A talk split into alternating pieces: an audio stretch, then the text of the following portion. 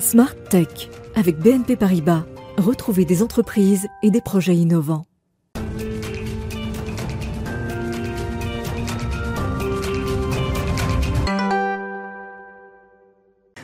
À toutes et à tous et bienvenue dans Smart Tech, le rendez-vous des nouvelles technologies de Bismart. On termine cette semaine spéciale CES 2022 accompagnée de Clara Chapaz, la nouvelle directrice de la mission French Tech. Elle est l'invitée de notre grande interview de la semaine. Nous discuterons avec elle en direct de Las Vegas et du CES 2022. Elle a fait le déplacement aux côtés des quelques 140 startups françaises embarquées sous la marque French Tech. Une délégation, nous le verrons, qui compte bien peser cette année lors du plus grand rendez-vous mondial de l'innovation. On reviendra aussi sur ses ambitions pour l'écosystème français, ce qu'il faut peut-être encore améliorer dans l'accompagnement ou dans les méthodes de financement des startups tricolores. Ensuite, vous retrouverez bien sûr Cécilia Sévry dans Smart Space. Aujourd'hui, coup de projecteur sur le marché des satellites, bousculé par les nouveaux usages, les progrès du digital euh, et les nouvelles technologies. Le secteur du satellite est en pleine ébullition. Deux acteurs du secteur l'accompagneront proposent chacun, vous verrez, une solution technologique innovante pour optimiser les satellites. Mais tout de suite, je vous le disais, on reçoit Clara Chapaz.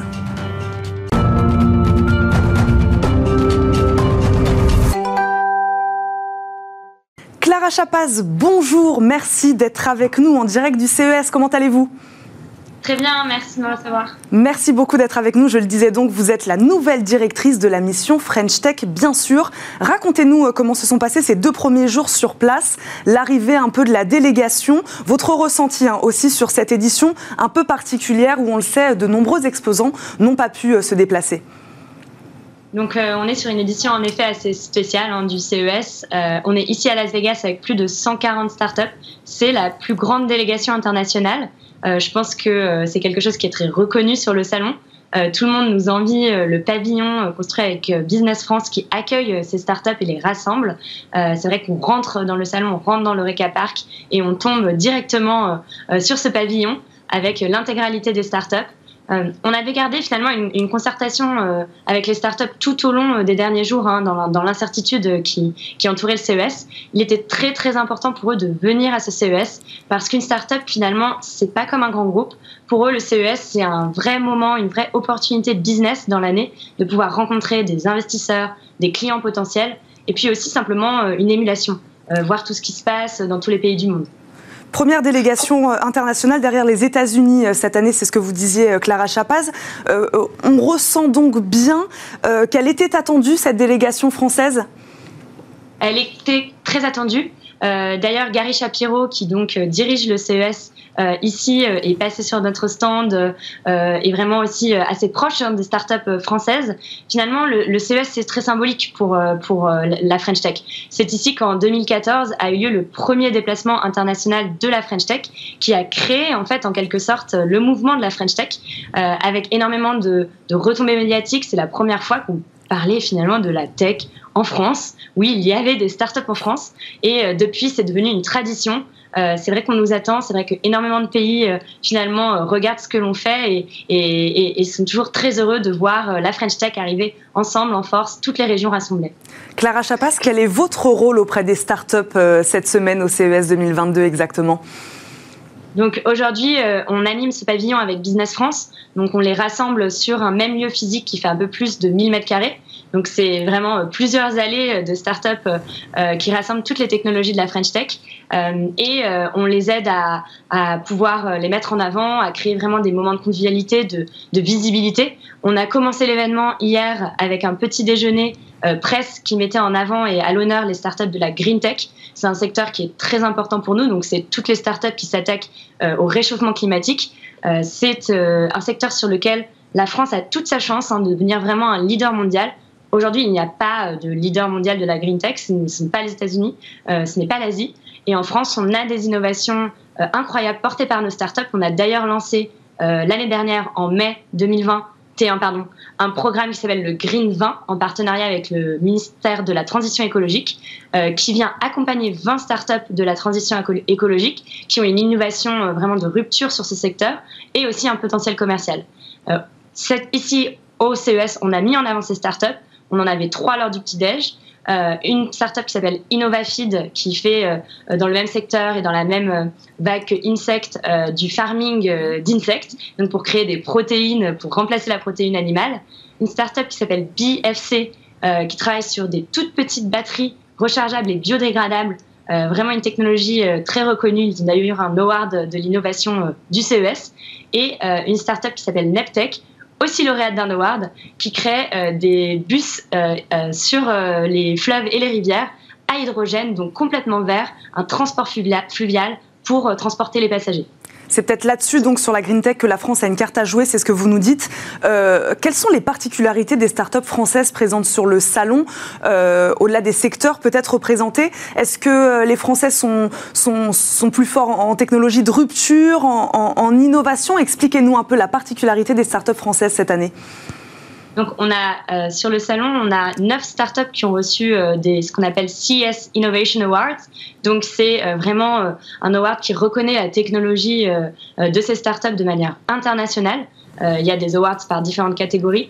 Aujourd'hui, ce qu'on voit sur le stand, c'est qu'on a en effet une grande multitude de secteurs bien sûr les secteurs sur lesquels on a l'habitude hein, de voir la, French Tech, tout ce qui est fintech, euh, plateforme, euh, euh, mise en relation, mais aussi des secteurs peut-être sur lesquels nos technologies sont plus nouvelles, sur lesquels on était peut-être moins attendu, comme la blockchain, comme la green tech dont on parlait à l'instant.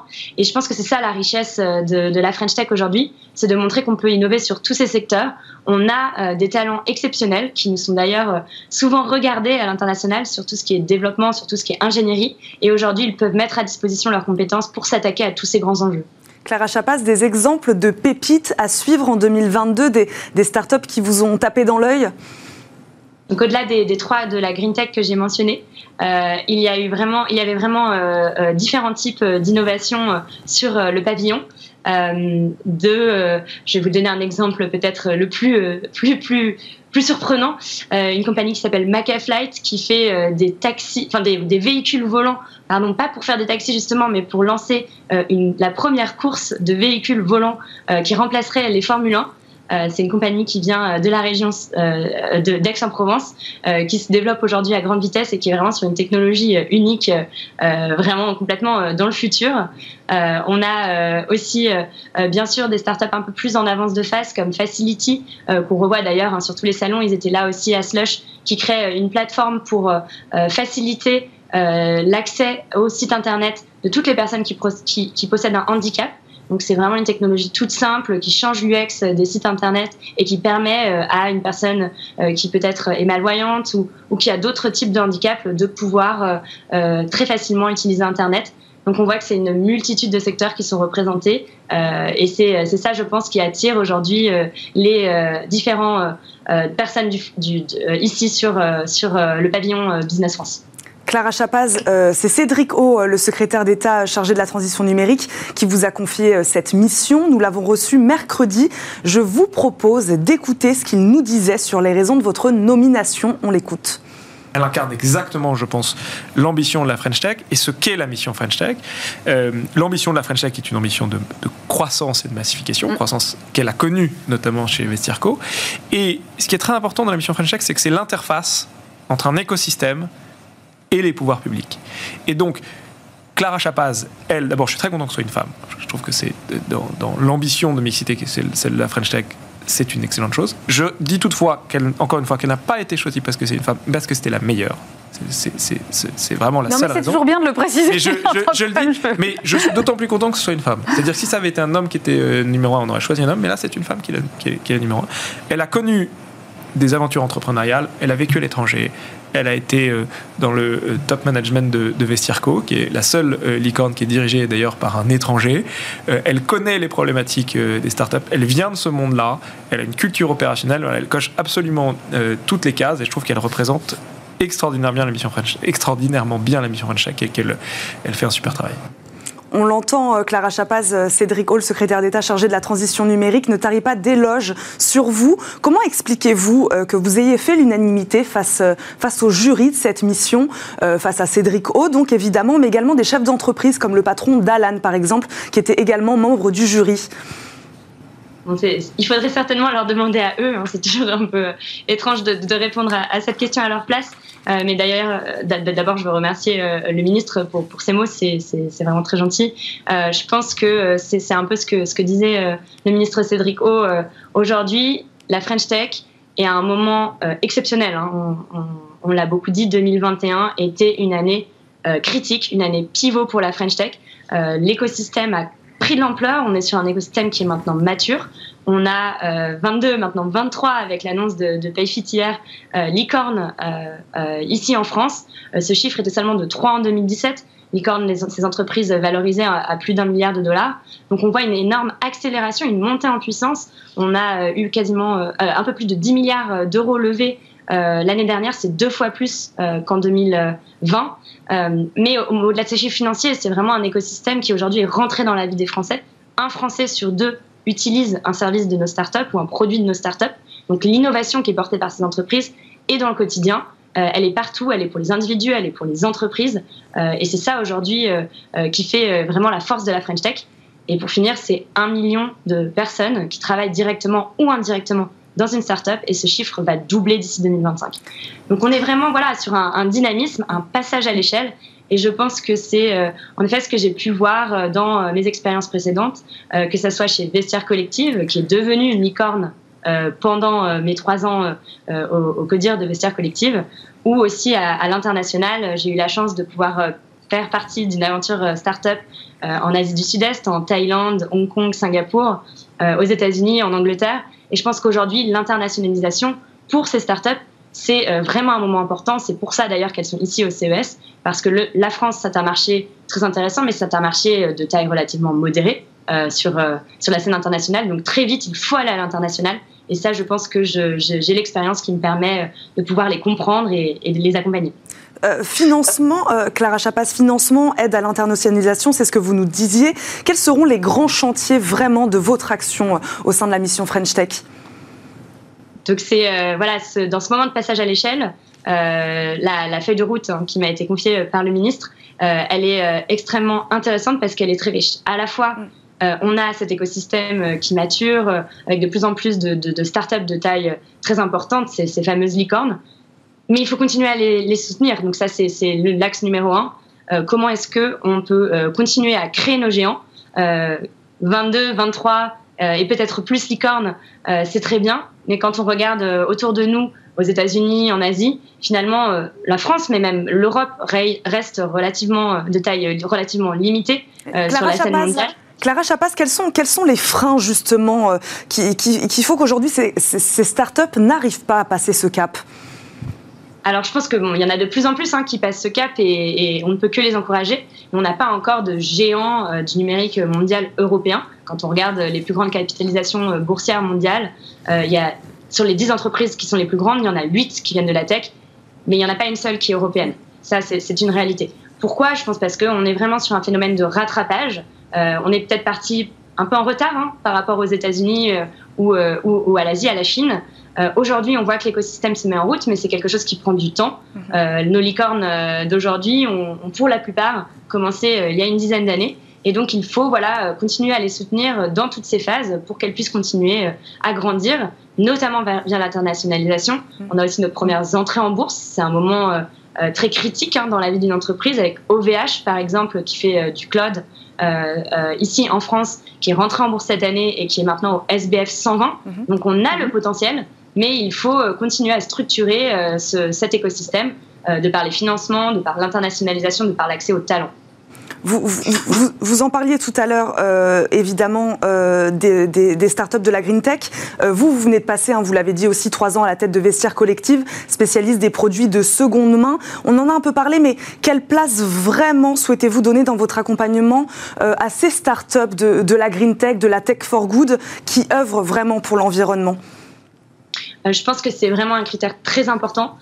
pourquoi? Parce que quand on pense à la French Tech, certes, on a ces, ambitions d'hypercroissance, euh, de, de, de, levée de fonds qui permettent finalement euh, la, puissance d'une startup parce que euh, ouvrir un nouveau marché, ça demande des fonds, ça demande de pouvoir investir. mais on a aussi ces valeurs très françaises où on a un vrai engagement de nos entrepreneurs qui ont envie de faire les choses, de faire de l'innovation pour rendre le monde de demain meilleur. Et la green tech, c'est ça. c'est tout ce mouvement Tech for Good qui prend toute sa place. C'est aussi un mouvement d'innovation de rupture.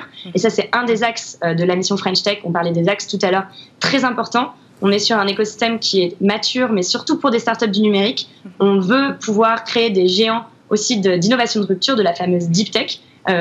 donc, ces technologies qui vont vraiment euh, transformer, euh, par exemple, les enjeux du changement climatique, mais qui demandent euh, des enjeux de recherche et développement beaucoup plus longs.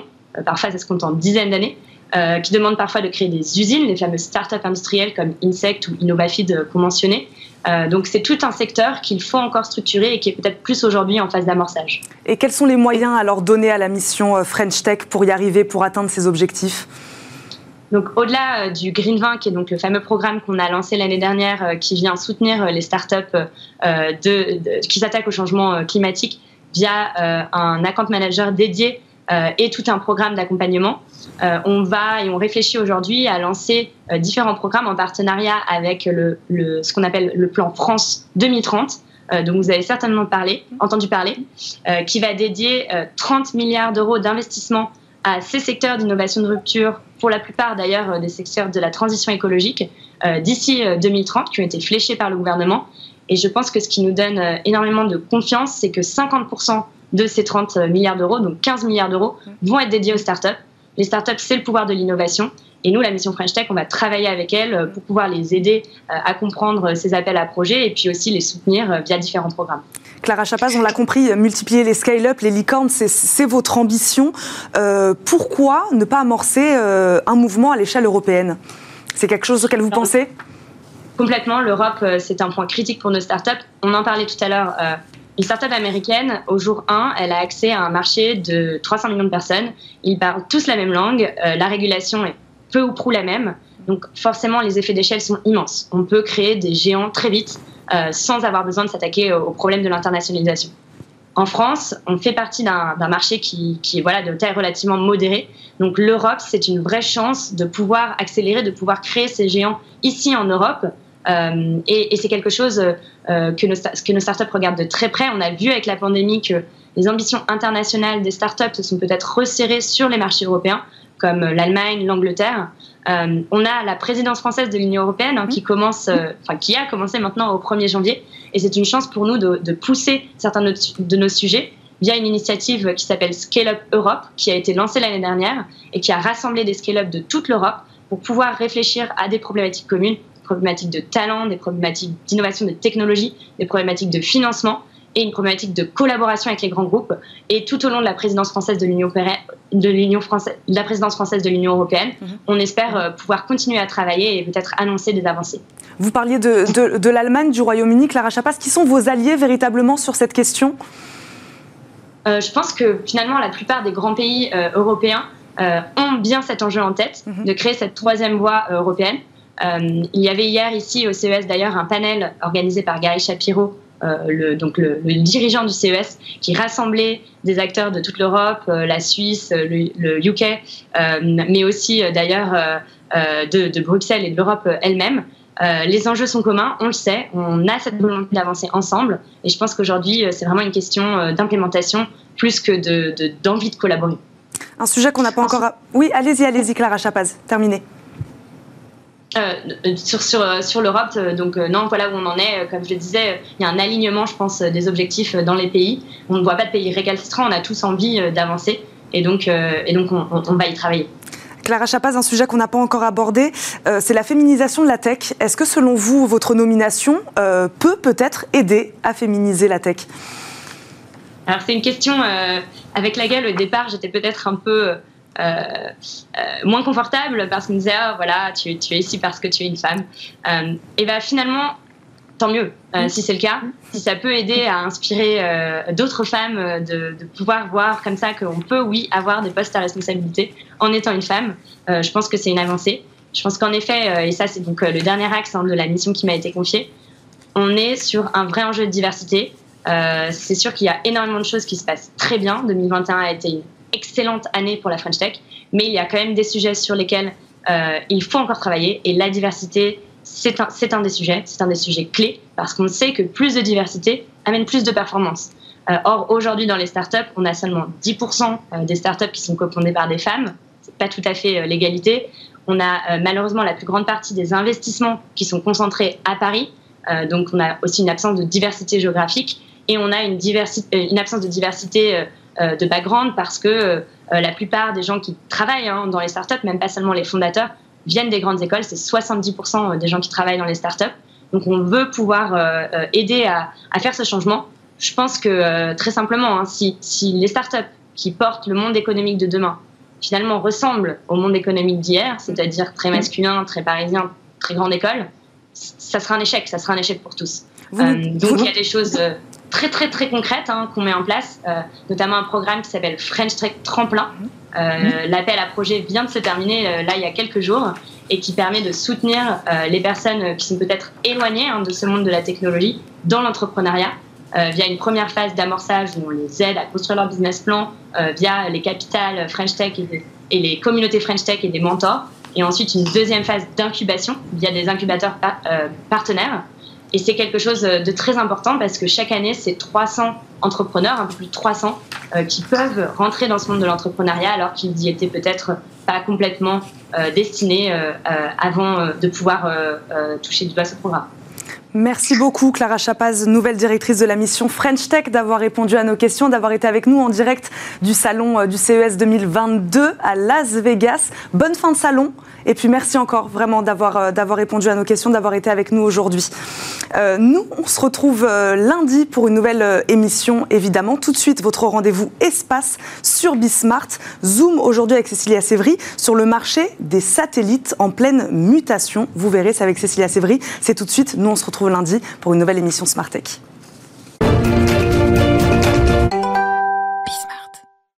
Bonjour à tous et bienvenue dans Smart Space. À quoi ressemblera le marché des satellites de demain, disrupté par les nouveaux usages, le progrès du digital, les nouvelles technologies et de l'hyperconnexion? Le secteur du satellite est en pleine ébullition. On fait le point aujourd'hui avec deux acteurs qui proposent chacun une technologie qui va venir disrupter, faire évoluer ce nouveau marché des satellites. Avec nous en plateau, Nicolas Capé, fondateur et président d'Anyways bonjour. Bonjour. Anyways est spécialisé dans la fabrication de satellites. Précisément, vous avez mis au point euh, des antennes miniatures pour les satellites. On va y revenir tout de suite.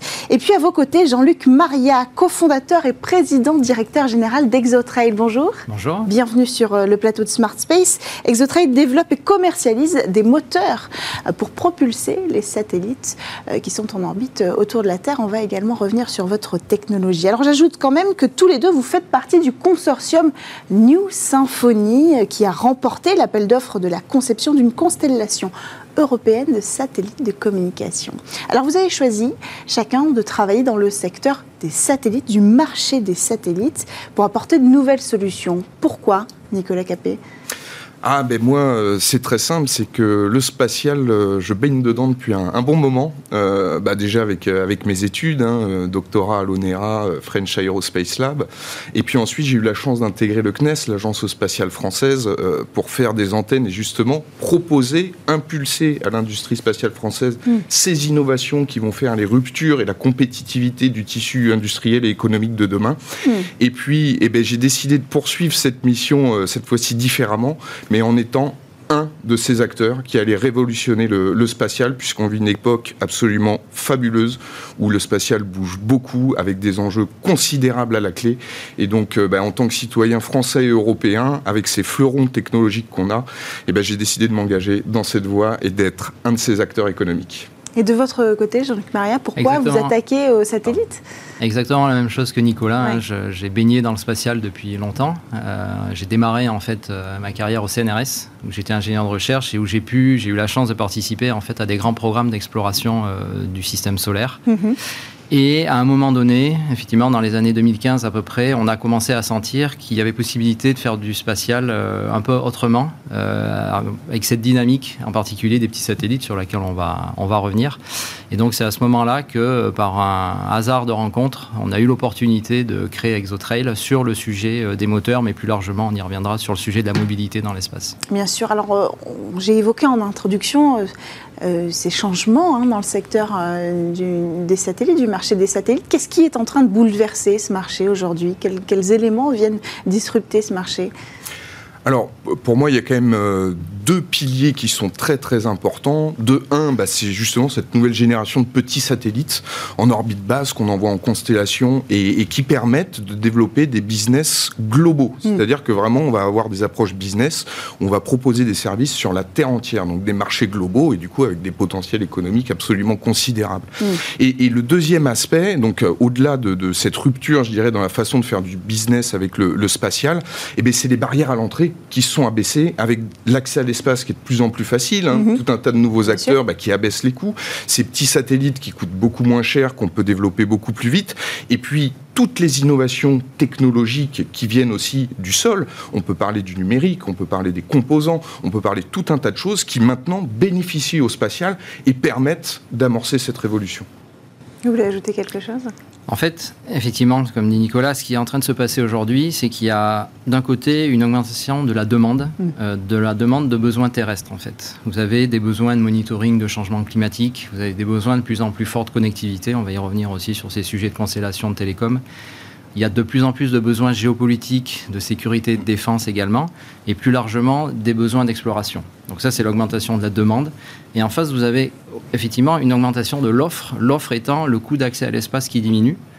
Ça devient de moins en moins cher, ça devient une commodité quasiment euh, d'envoyer de la masse dans l'espace. Beaucoup, euh, on va dire, sous l'impulsion d'une société américaine qui s'appelle SpaceX, mais mhm. pas uniquement. On constate aujourd'hui que SpaceX va avoir potentiellement des concurrents dans les années qui arrivent. On l'espère français on l'espère français, euh, effectivement. Et tout ça fait que quand vous avez une augmentation de l'offre et de la demande, euh, vous avez euh, possibilité, effectivement, d'exploiter ce milieu, qui est, qui est, le milieu spatial, pour répondre, pour répondre à ces besoins, qui sont des besoins très, très pragmatiques terrestres, hein, très clairement. Alors, on va parler de vos technologies, si vous le voulez bien, comprendre ce que vous faites et pourquoi vous le faites. On commence par vous, Nicolas Capé. Des antennes miniatures pour les satellites, qu'est-ce que ça va changer? Qu'est-ce que ça change déjà sur les technologies existantes? Alors, bah, qu'est-ce que ça change? C'est qu'en fait, historiquement, les satellites étaient plutôt des très, très très gros satellites, hein. on parle de plusieurs tonnes, voire des dizaines de tonnes, avec euh, des objets bah, qui font la, taille quasiment de, cette pièce. Euh, et puis bah, cette nouvelle génération de satellites, c'est les tout petits satellites, on parle d'unités souvent, donc euh, l'ordre de grandeur c'est le, litre, hein, la dizaine de centimètres. Donc on a une boîte objets, à chaussures, une grande boîte, à chaussures. c'est un exemple.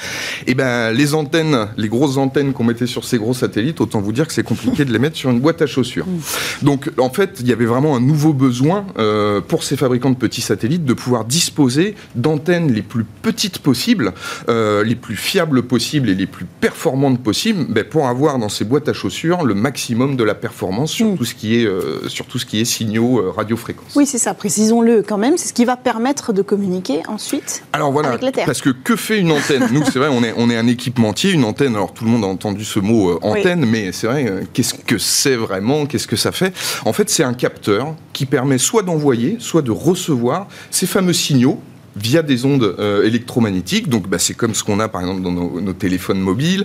Euh, ça va être euh, finalement pareil sur les, antennes de navigation hein, pour avoir le GPS. Et ben, on reçoit les signaux pour pouvoir calculer sa, position. Et donc, c'est vraiment bah, ce, cet équipement qui va faire le lien entre tout ce qui, toute l'électronique à l'intérieur des systèmes et puis la capacité soit à l'envoyer, soit à le recevoir à son niveau. Et de votre côté, Jean-Luc Maria, vous euh, travaillez sur la propulsion de ces satellites. D'abord, ça n'existe pas pour l'instant Alors, déjà, on travaille sur la propulsion, c'est vrai, mais pas que. Mhm. Euh, Exotrail se positionne aujourd'hui comme un opérateur de la mobilité dans l'espace. On, pourrait le formuler différemment, on pourrait dire qu'on se positionne comme le logisticien de l'espace. Mhm. Comme on l'a vu, il y a augmentation de l'offre et de la demande qui se traduit par une augmentation du nombre de satellites dans l'espace. Et en fait, les satellites dans l'espace, ils vont avoir besoin de bouger en début de vie, il faut aller les mettre à leur bonne position après le lancement, ce qu'on appelle le déploiement. En cours de vie, il va y avoir des besoins de maintenir ces satellites sur les bonnes positions sur lesquelles ils vont générer le maximum de revenus. Également éviter des collisions euh, sur cette problématique de débris spatiaux. Et puis en fin de vie, toujours sur cette même problématique, il faut apprendre à gérer cette fin de vie pour soit faire redescendre des satellites pour qu'ils se consument dans l'atmosphère, mhm. soit les mettre sur des orbites parking. Ça veut dire que pendant tout le cycle de vie du satellite, vous allez avoir besoin de mobilité. Et en fait, cette mobilité, ExoTrail l'adresse avec un panel de solutions à disposition. Parfois, pour adresser cette mobilité, il faut mettre un moteur sur un satellite. Mhm. Parfois, c'est pas forcément un moteur qu'il faut mettre sur un satellite, mais c'est mettre le satellite dans un satellite convoyeur, un, genre de camionnette.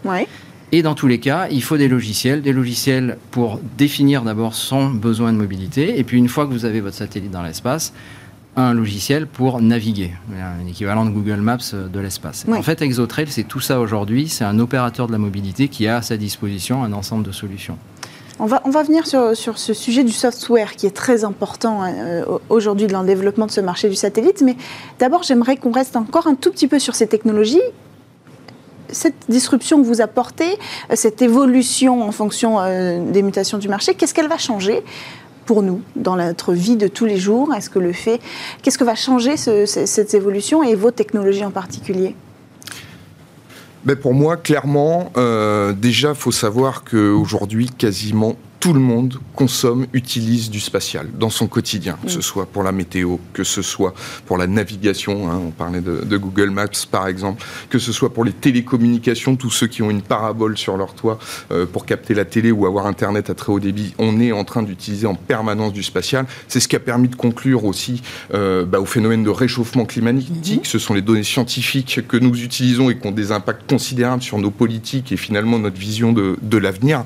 Donc tout ça, c'est déjà très très présent et tout ça va s'intensifier puisque grâce à ce qu'on est en train de développer, de proposer aujourd'hui, on va démocratiser encore plus l'espace, on va encore mieux l'utiliser et on va encore pouvoir proposer des solutions et des services encore plus adaptés aux grands enjeux de demain, que ce soit en télécommunication, surveillance de la planète, en sécurité, etc. Jean-Luc Alors, les, domaines viennent d'être cités. Euh, globalement, l'espace euh, est utilisé pour soit générer de la donnée, soit pour euh, transférer de la donnée. après, effectivement, il y a tout un cas cas d'usage. mais finalement, c'est de la donnée, le spatial. Et de la donnée, c'est du numérique. Et donc, il y a besoin, pour répondre à la question, il y a besoin effectivement, dans tous ces acteurs comme nous, mais également ceux qui sont ce qu'on appelle dans l'aval du secteur, qui utilisent ces données du spatial, il y a donc besoin de numérique à tous les étages et donc d'acteurs aussi du logiciel. Mmh. Et, dans le cas d'Exotrail, effectivement, nous, on intègre ce besoin logiciel en amont plutôt, plutôt au moment de déploiement et de l'utilisation de l'infrastructure. Mais même à ce niveau-là, même si on a une approche très deep tech sur la partie propulsion, sur la partie moteur, néanmoins, il y a besoin euh, de logiciels à tous les niveaux et dès le début du cycle de vie des satellites. Et pour, euh, pour compléter, nous, si on est là, c'est pas seulement pour euh, prédire ce que va être le New Space, mm. mais c'est vraiment pour le rendre possible. C'est grâce à nos innovations, à nos équipements, à nos nouveaux produits, que tous ces projets, tous ces grands projets, tous ces grands services qui sont en train de se déployer vont être possibles concrètement euh, dans les années à venir. Mais alors on en est où sur cette offre digitale? Vous proposez un software, vous aussi vous proposez une solution pour accompagner vos antennes? Alors nous, on est vraiment sur du pur hardware. Par contre, c'est clair que dans nos méthodologies de conception, d'industrialisation, mm. le numérique est ultra présent. Mais c'est un exemple assez clair, ça, euh, qui, me permet d'introduire ma question suivante. Est-ce qu'il est indispensable ou pas euh, Vous allez me répondre d'être dans cette verticalité dans votre proposition, le hardware, le software, sur toute la chaîne de valeur? Alors, vous direz peut-être que oui. Alors, dans, le cas d'Exotrail, oui, oui, parce qu'on se positionne comme un acteur transversal de la chaîne de valeur. Mm. Justement, la mobilité, la logistique, elle intervient dès le début de vie du satellite jusqu'à la fin. Donc nous, dans notre cas, on approche le besoin en se disant, OK, la mobilité, il y en a besoin à tous les niveaux. Parfois, on peut y répondre avec du hardware, donc des moteurs. Parfois, on peut y répondre, on doit y répondre avec du logiciel. Hmm. Donc on a une approche complètement agnostique du sujet de la mobilité. Et après, à nous de développer pour nos clients les technologies qui sont, et les produits qui sont nécessaires pour adresser ce sujet global de la mobilité. Et alors de votre côté, Nicolas bah, nous, nous, en ce qui nous concerne, bon, c'est vrai que l'antenne, euh, en tout cas les produits qu'on propose aujourd'hui, euh, n'intègrent pas de briques mhm. logicielles. Mhm. Mais comme je disais, en fait, nous, le numérique, c'est notre outil de travail. Mhm. même si je commence à avoir quelques poils blancs, on est la génération où le numérique n'est pas une question. En fait, c'est naturel. Et, et, dans notre métier, dans notre pratique, dans notre quotidien, le, le numérique est extrêmement présent. Et demain, euh, quand, on partira vers des antennes encore plus avancées, encore plus complexes, là pourra venir se greffer des, briques logicielles pour encore améliorer les fonctionnalités. Alors on va parler un petit peu euh, de concurrence, si vous le voulez bien. Euh, Nicolas, vous avez signé un contrat important avec OHB, le géant euh, allemand fournisseur de satellites. C'est un joli contrat qui vous permet d'accélérer votre croissance. Mais est-ce que vous aurez suffisamment de place et d'opportunités pour passer à la scale-up de votre entreprise? Eh bien, écoutez, en tout cas, on fait tout pour, et, pour même pour compléter, on a, on a réussi à signer ce, beau contrat euh, avec OHB, mais euh, l'année précédente, on avait réussi à rentrer chez euh, Thales et chez Airbus, donc les trois plus grands opérateurs, enfin fabricants de, satellites traditionnels en Europe.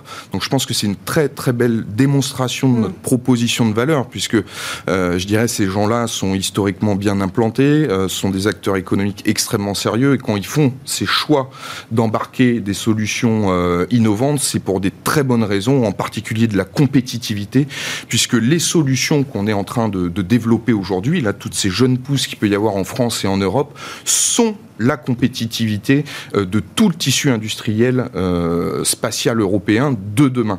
Et, je pense que c'en est une démonstration, et il y en a plein d'autres qui sont en train de le faire sur tout un tas d'autres équipements ou briques euh, logiciels technologiques. Donc clairement, oui, on a cette capacité à aller capter une grosse partie du, marché mondial, et on va s'en donner les moyens. Euh, Jean-Luc, vous faites euh, avec euh, Nicolas Capet et, vos sociétés partie du consortium New Symphony, on en a parlé en introduction, qui vient de remporter l'appel d'offres de la Commission européenne pour la conception d'une constellation de satellites de communication. Jonathan Gallic, cofondateur d'Unseen Labs, à la tête avec Euroconsult de ce consortium, est venu l'annoncer sur le plateau de Smart Space il y a quelques semaines. Qu'est-ce que ça va changer pour vous, cet appel d'offres? Alors déjà, New Symphony, ça a été un consortium effectivement de 23 euh, entreprises euh, européennes pour répondre à cette sollicitation de la Commission européenne de préparer, hmm. euh, d'étudier ce que peut être la future constellation de connectivité européenne. Donc au niveau de la Commission européenne, il y a des grands programmes. Aujourd'hui, il y en a deux opérationnels qui s'appellent Galileo et qui s'appellent Copernicus. Hmm. Donc Galileo pour la navigation, Copernicus pour l'observation de la Terre au sens large. Et la Commission européenne, l'Europe, a euh, effectivement identifié ce besoin, et ce besoin de souveraineté européenne, d'avoir une constellation télécom, donc une constellation de connectivité. Et là où euh, l'approche première avait été de solliciter les grands acteurs établis, euh, historiques du spatial européen, une alternative a été souhaitée par le commissaire breton pour effectivement solliciter des jeunes entreprises comme nous pour proposer ce service et amener justement cette innovation, cette disruption possible hmm. euh, par les différentes solutions qu'on développe. Donc pour nous, très, très concrètement, c'est la possibilité de porter nos solutions, qu'elles soient hardware, qu'elles soient logicielles, peu importe, euh, à un échelle européen pour justement proposer ce service de souveraineté européenne qui va permettre à l'Europe de se doter d'une constellation de connectivité, de télécommunications pour à la fois des usages commerciaux, au même titre que les constellations de télécom qu'il peut y avoir aux États-Unis euh, en particulier qui sont en train de, qui sont en train oui, de on déployer. va en parler, effectivement. Et également pour des services, euh, on va dire, étatiques, de sécurité. Hmm. Hmm. Et donc cette constellation doit embarquer un ensemble d'innovations. Euh, en particulier télécom, et ça Nicolas est particulièrement au clair là-dessus, hmm. pour justement offrir cette sécurité des communications à l'échelle européenne. Alors justement, on a pu suivre il y a quelques semaines l'offre de Patrick Drahi, propriétaire entre autres hein, euh, de SFR, sur l'opérateur de satellite de communication Eutelsat. Euh, c'est un exemple assez fort du regain d'intérêt pour l'industrie euh, télécom qui se retourne vers l'espace. Pourquoi maintenant? Mais pourquoi maintenant? Parce que justement, c'est maintenant que la révolution est en train de se passer. Et ce qui n'était pas forcément possible ou adapté il y a quelques années bah, avec les, grands satellites traditionnels, parce que finalement les business étaient assez différents. D'un côté les téléphones mobiles, de l'autre côté euh, les paraboles pour recevoir la télé. Maintenant, on est en train d'interconnecter absolument tous les objets qui soient au sol, en l'air, on parle des avions, mais même au-delà, les, tous les satellites. Et donc, en fait, ben, notre capacité à interconnecter tous ces objets est en train d'évoluer et le spatial devient maintenant ben, ce domaine dans lequel on peut interconnecter les choses de manière globale et de manière extrêmement efficace et à des coûts extrêmement compétitifs, hein, parce que développer des infrastructures sol partout dans le monde, c'est des montants beaucoup plus considérables que de déployer une méga constellation. Clairement. Donc en fait, c'est cette conjonction euh, qui fait que, mais en effet, ces acteurs euh, des télécoms, au sens large, qu'ils soient au sol euh, ou, ou, en l'air, eh ben, commencent à avoir ces points de mmh. convergence et ces rapprochements pour avoir une vision de la connectivité mondiale qui soit totalement globalisée. Ça aussi, ça fait partie de la mutation dont on a parlé tout à l'heure euh, du marché des satellites. Mm. On arrive à la fin de, de ce rendez-vous. Dernière question. Aujourd'hui, on parle des satellites autour de la Terre. Demain, on parlera des satellites autour de la Lune Oui, complètement. Et puis peut-être demain, encore après-demain, autour de Mars ou d'autres planètes. Effectivement, le, la nouvelle frontière, déjà à conquérir et autour de la Terre, mais la nouvelle frontière est euh, clairement la Lune. Il y a beaucoup d'indicateurs aujourd'hui qui montrent que les infrastructures qu'on est en train de déployer autour de la Terre vont à terme, et, le terme est plutôt un court terme, vont mm. se déployer autour de la Lune. On peut imaginer une constellation type GPS autour de la Lune, mm. des constellations d'observation autour de la Lune. Pourquoi? C'est qu'en fait la Lune devient un nouveau terrain euh, géopolitique beaucoup aujourd'hui, mm-hmm. entre les États-Unis euh, avec son programme Artemis et puis l'équivalent du programme chinois, et du coup devient un terrain de jeu géopolitique qui fait que la Lune devient euh, la nouvelle opportunité. Et très clairement, euh, pour ExoTrail, ça s'est traduit euh, par un contrat qu'on a annoncé il y a quelques semaines avec un acteur américain. C'était notre premier acteur américain avec qui on travaille, où en fait on va fournir des propulseurs. Donc cette fois-ci, bonne solution de mobilité, ça a été le propulseur. pour aller en fait faire un démonstrateur de satellites télécom, de répéteurs télécom autour de la Lune en prévision des futurs rovers lunaires qui sont euh, mandatés par la NASA vers des startups euh, américaines. Ça qui est intéressant aussi, c'est qu'aujourd'hui, l'administration américaine s'est hmm. tournée vers des startups pour déployer cette infrastructure lunaire au sol et autour de la, et autour, euh, de la Lune. Oui, c'est vrai que c'est l'occasion en fait de repenser la chaîne de valeur. Complètement avec euh, cette nouvelle conquête autour de la Lune et, pour, et donc une nouvelle vague hein, pour le marché euh, des satellites. On reviendra sur ce sujet ensemble euh, prochainement sur le plateau de Smart Space. Merci à tous les deux d'avoir pris le temps de venir sur le plateau. Jean-Luc Maria, je rappelle, vous êtes cofondateur et président directeur général d'Exotrail et vous, Nicolas Capé, président et fondateur d'Anywaves. Merci à tous de nous avoir suivis. On se retrouve dès lundi sur Bismart.